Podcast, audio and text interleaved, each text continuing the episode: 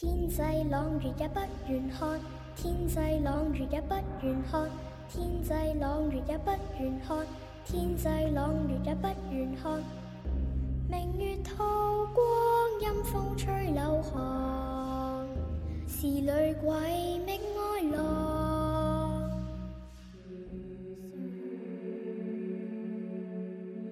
一个被诅咒的小镇。层出不穷的恐怖事件，在迷雾的笼罩之下，正等着你来揭晓。欢迎你来到夜色镇。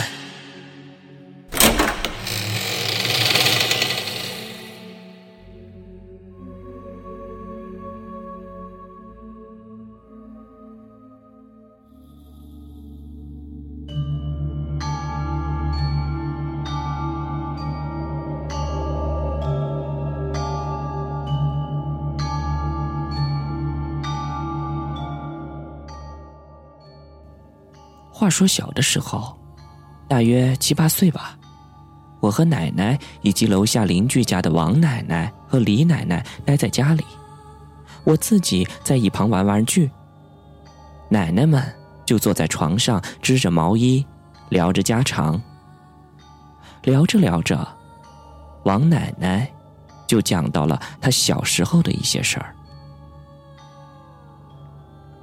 王奶奶小的时候。家住在农村，有一个不大不小的四合院反正就是好几个方向都有屋子的那种房子。我只记得，他说他的奶奶住的是西屋，他的爸妈住的是东屋，还有一个祠堂，是专门供奉祖先。都说小孩子的眼睛是干净的，可以看见很多成年人肉眼看不到的事物。那时候的王奶奶，就是拥有了这样一双眼睛的年纪，也恰好看到了一些长大后看不到的东西。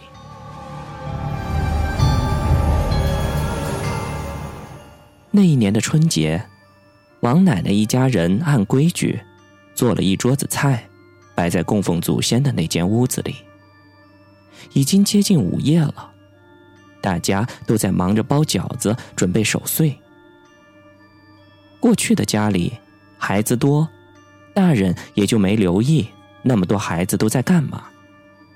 王奶奶那个时候也算是一个调皮的小女孩吧，想偷偷溜进那间屋子里偷两块肉吃。毕竟小孩子嘛，嘴馋是可以理解的。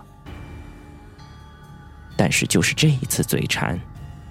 给王奶奶的一辈子，都留下了深刻的印象。他记得当时，他兴冲冲的推开了那间屋子的门，并没有理会门合叶发出的不同寻常的咯吱声。门被推开的同时，迎面吹来了一股冷风，吹得他缩了缩脖子。然而，就当门彻底打开了以后，他彻底被震惊了。原本为了供奉祖先而摆满菜肴的桌边，满满当当的坐了一大桌子陌生人，男女老少都有，似乎就是一大家子人坐在一起吃年夜饭一般。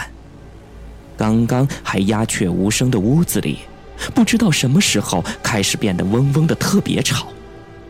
可是细听，又听不清说的到底是什么。王奶奶瞪圆了眼睛，想瞧一瞧这忽然出现在自己家里的一大群人到底都是谁。可是无论怎么使劲儿，眼前都是模模糊糊的，看不清这群人的长相。他们不是侧脸，就是有遮挡。只能看见大家都在推杯换盏的品尝着美味，可是却又看不见夹到嘴里的菜是如何被咀嚼的。正当王奶奶看得发愣的时候，一个大人模样的男子颤颤巍巍的夹了一根鱼刺，送到了一个脸色蜡黄的小孩嘴里。那个小孩似乎都没怎么嚼，似乎连嘴都没有张开，就直接把鱼刺给吞了进去。这一幕有一种说不出的诡异，即使是什么都不懂的小孩子，也开始知道害怕了。于是，他吓得掉头就跑向奶奶住的西屋。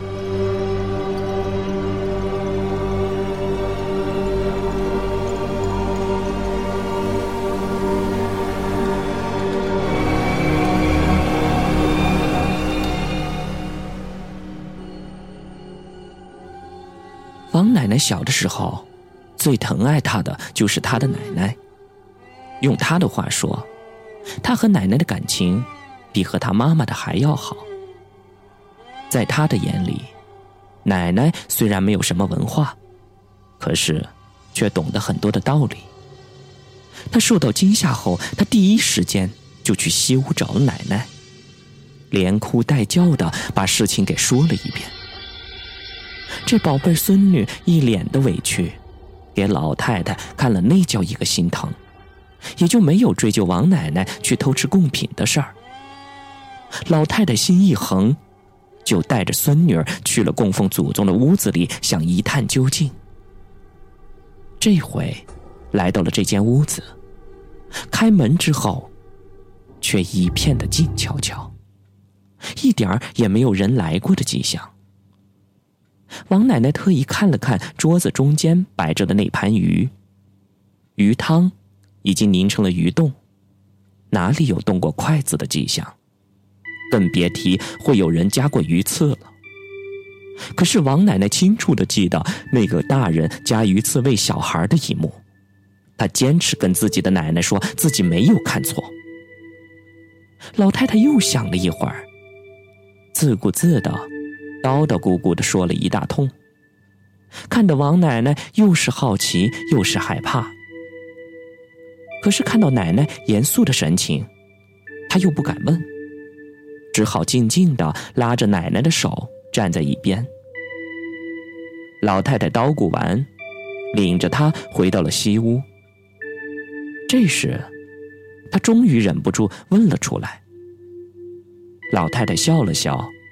摸着王奶奶的头说：“小孩子的眼睛干净，能看见魂儿。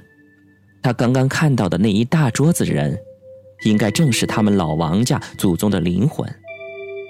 家里人为了老祖宗准备了贡品，老祖宗们还魂来到家里吃饭。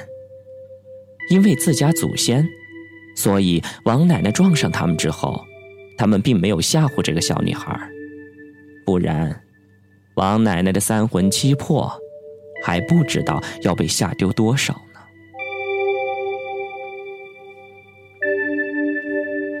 随着时间的推移，王奶奶并没有忘却这件事儿，因为就在她快要忘却的时候，另一件类似的事情又发生在了年纪幼小的她的身上。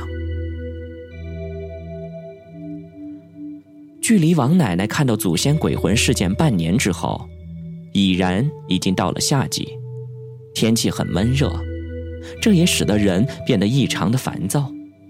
尤其在王奶奶的家里，更是发生了一件不大乐观的事情。之前提到的那个老太太，也就是王奶奶的奶奶，病得非常的重。自打开春以来。老太太的身体就大不如前，家里人东找大夫，西求药方，对老太太忙前忙后，可是这个病情就是不见好转，急得一家子人愁眉不展，却又无计可施。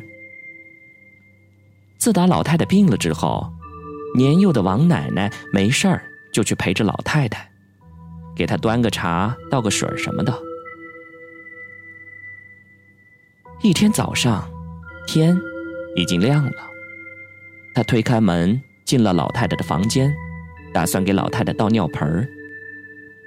但是，就在他推开门的那一刹那，他愣住了。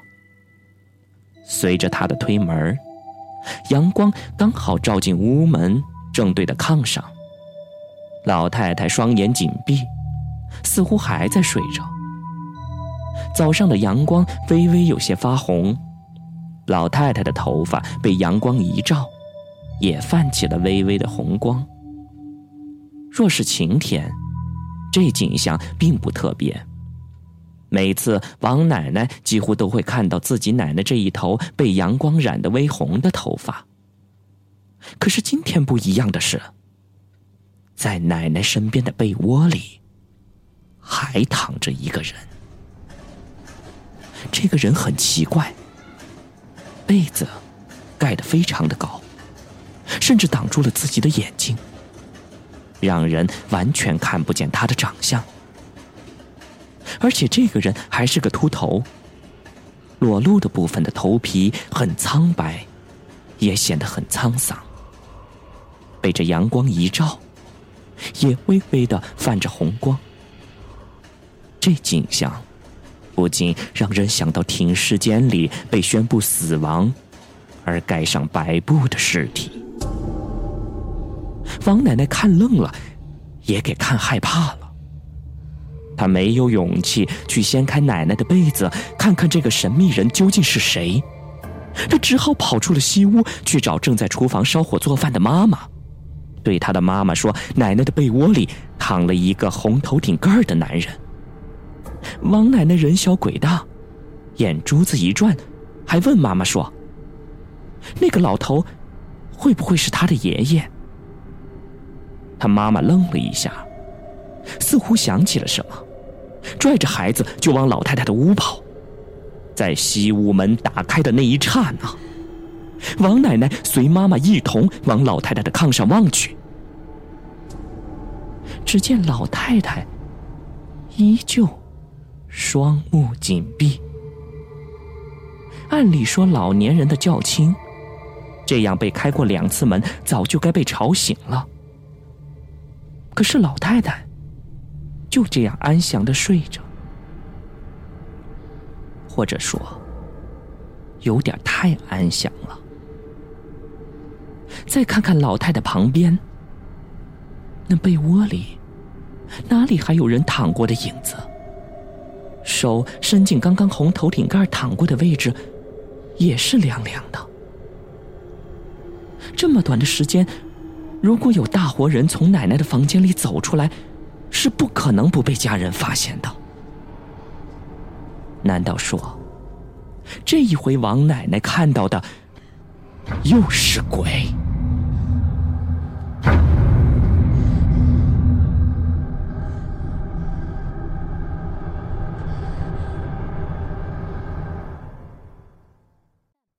王奶奶的妈妈没管那么多，赶紧上前去扶老太太。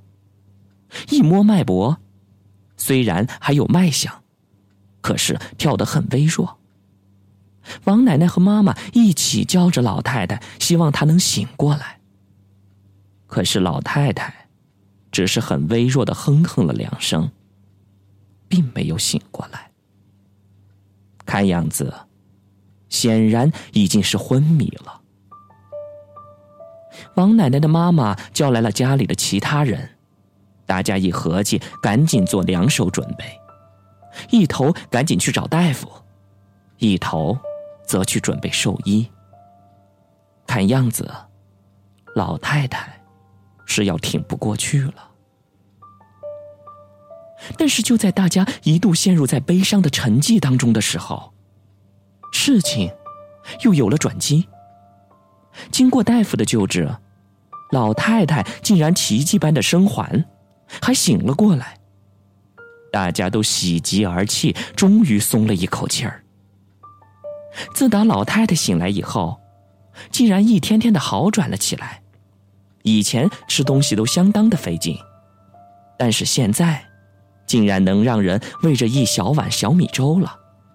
赶上好天气的时候，老太太还能出门晒会儿太阳。全家人都为老太太身体康复而高兴着，王奶奶更是没事儿就去缠着老太太。一天下午，夕阳西下，老太太坐在门口的小凳上，拄着拐棍儿，眯着眼睛晒太阳。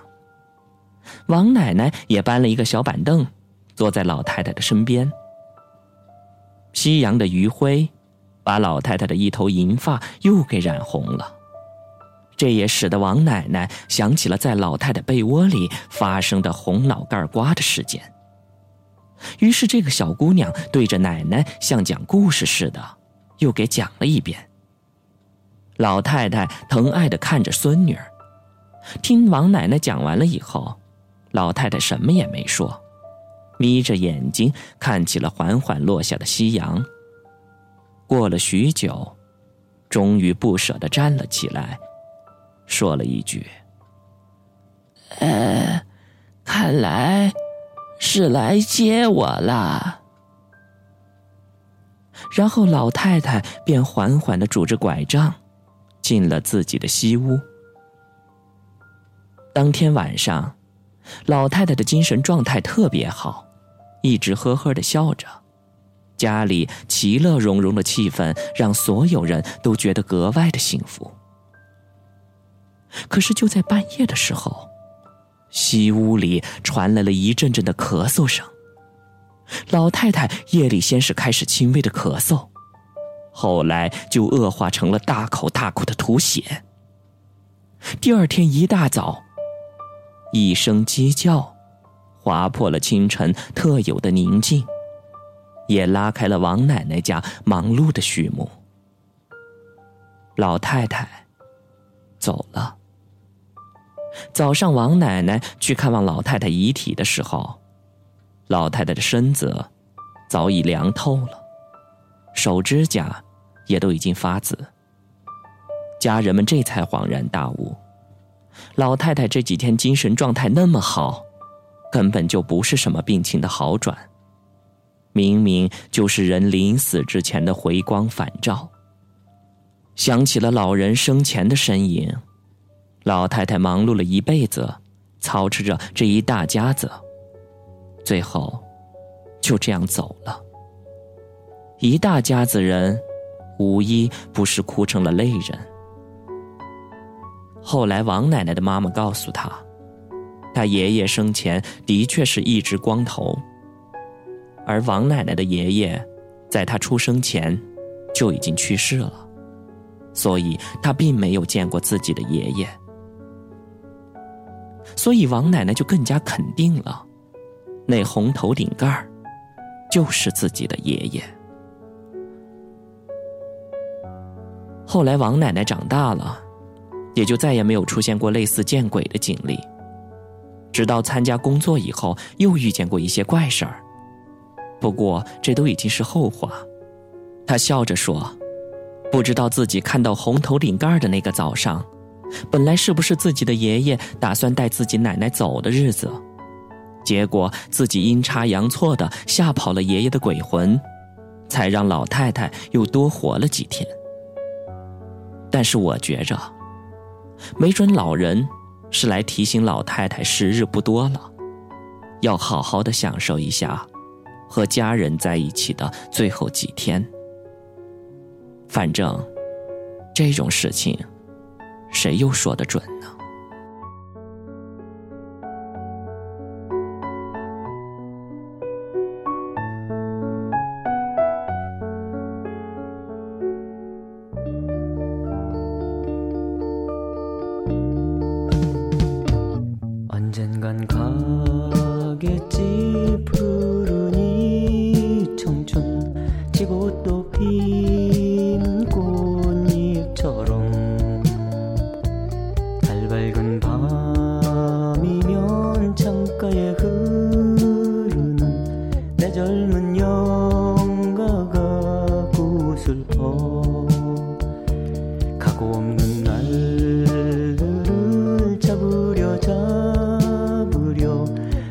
무서운 짓에 슬퍼.